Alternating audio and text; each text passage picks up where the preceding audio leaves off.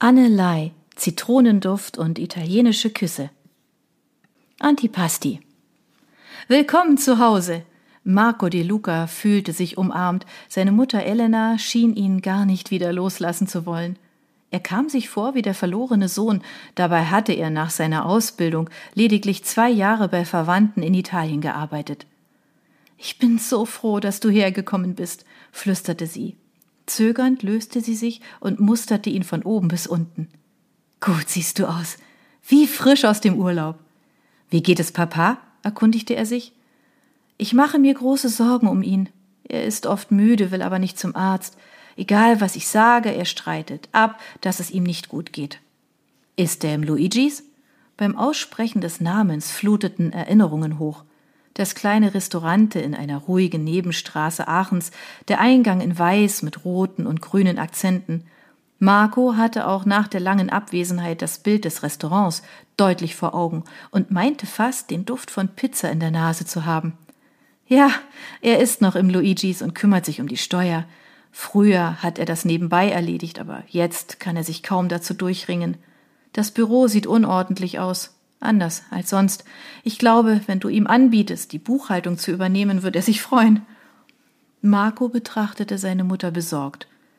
Hatte sie vor seiner Abreise einzelne Silberfäden an den Schläfen unter den schwarzen Haaren versteckt, so bemerkte er inzwischen ganze Strähnen, die sich abhoben. Auch sie wirkte müde. Tiefe Falten zogen sich von ihrer Nase an ihrem Mund vorbei. Sie hatte abgenommen, und Marco sah ihr die Sorgen an. Wieso hast du mich nicht selbst angerufen? fragte er leise, bemüht, nicht vorwurfsvoll zu klingen. Ich musste deinem Vater versprechen, dich nicht herzuholen. Seine Mutter sah ihn entschuldigend an.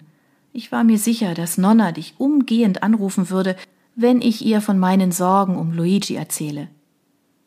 War seine Mutter etwa verlegen wegen ihres Schachzuges? Es schien fast so, zumindest mied sie seinen Blick. Stell die Sachen in dein Zimmer. Dann gehen wir zusammen ins Restaurant und überraschen Papa.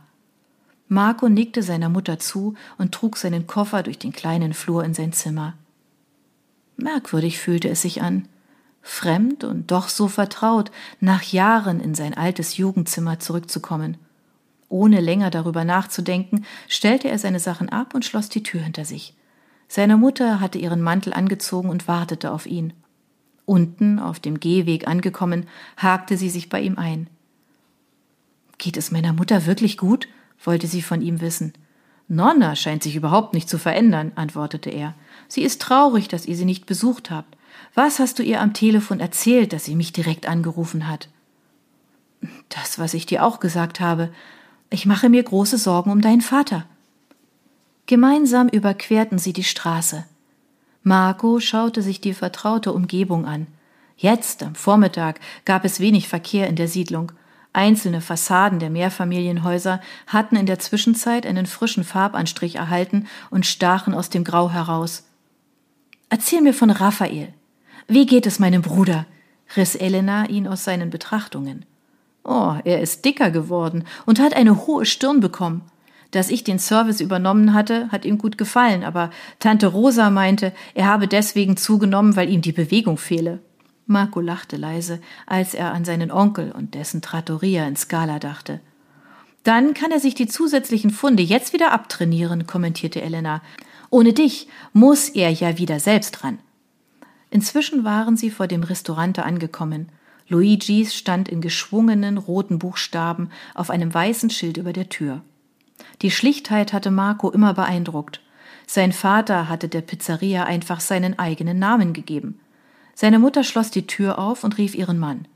Etwas verwundert tauchte dieser im Gastraum auf und sah verblüfft auf den Überraschungsgast. Marco, was machst du denn hier? Marco ging zu seinem Vater und umarmte ihn.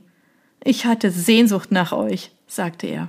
Ach, gut siehst du aus, meinte der Vater, nachdem er seinen Sohn gemustert hatte. Wie lange bleibst du? Na ja, ich hatte gehofft, etwas länger bleiben zu dürfen. Vielleicht kann ich mich hier nützlich machen? Ein kritischer Blick ging von ihm zur Mutter und zurück, dann fixierte Luigi De Luca wieder seine Frau. Hat Mama dich etwa gebeten, herzukommen? Nein. Es war nicht gelogen, schließlich war er nur der unausgesprochenen Bitte seiner Mutter gefolgt. Ich mach uns erstmal einen Kaffee, sagte Elena und ging weiter in die Küche. Sie entzog sich geschickt dem Argwohn ihres Mannes. Marco schaute ihr nach und verzog das Gesicht. Dann lächelte er seinem Vater zu. Gibt es etwas, das ich tun kann? Dieser musterte ihn noch einmal von Kopf bis Fuß. Für heute Abend ist alles fertig und mitten in der Woche ist meist wenig los. Erzähl, wie war es in Bozen? Luigi De Luca nahm seinen Sohn am Arm und wies auf den Tisch neben der Küche. Dort hatten sie immer gemeinsam gegessen, als Marco noch zur Schule gegangen war. Jetzt brachte seine Mutter die ersten beiden Espressotassen und stellte sie für die Männer auf den Tisch. Das würde dir gefallen, Vater. Das Grand Hotel in Bozen ist riesig, ein altes Traditionshaus mit 50 Betten und einem traumhaften Blick über die Weingärten. Und das Restaurant ist bei Einheimischen wie Touristen beliebt. Auch die Mutter setzte sich nun mit ihrem Espresso an den Tisch. Wieso bist du eigentlich nicht dort geblieben? Marco seufzte. Ich habe viel gelernt, aber bin nie richtig angekommen. Für die einen war ich kein Italiener, für die anderen kein Deutscher und obendrein nur ein Gastarbeiter. Bis auf ein paar meist oberflächliche Kontakte habe ich keinen Anschluss gefunden. Die Arbeitszeiten machen es ja nicht leichter, andere Menschen außerhalb des Hotels kennenzulernen. Bei Onkel Raphael war das vollkommen anders. Es geht doch nichts über Familie, bemerkte seine Mutter leise. Also bleibst du länger? Markus Vater hatte sein anfängliches Misstrauen anscheinend überwunden. Wenn ich darf, ich könnte mich erst mal hier nützlich machen und dann weitersehen. Erwartungsvoll blickte Marco von einem zum anderen. In den Service lasse ich dich so nicht. Luigi deutete grinsend auf Markus verknittertes T-Shirt. Aber wenn du mir den Bürokram abnimmst, wäre ich nicht böse. Klar, das mache ich gern. Nachdem sie eine Weile beisammen gesessen hatten, stand Elena auf, um die Tür des Restaurants für die Gäste zu öffnen.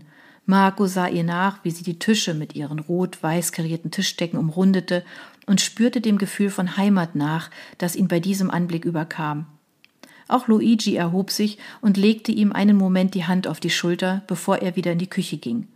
Marco betrat das Büro und fand die Beschreibung seiner Mutter bestätigt. Der kleine Schreibtisch quoll über von Papieren. Sein Vater schien sich schon seit einer Weile nicht mehr richtig darum zu kümmern. Seufzend machte er sich daran, Quittungen und Rechnungen zu sortieren, um das Chaos optisch zu verkleinern.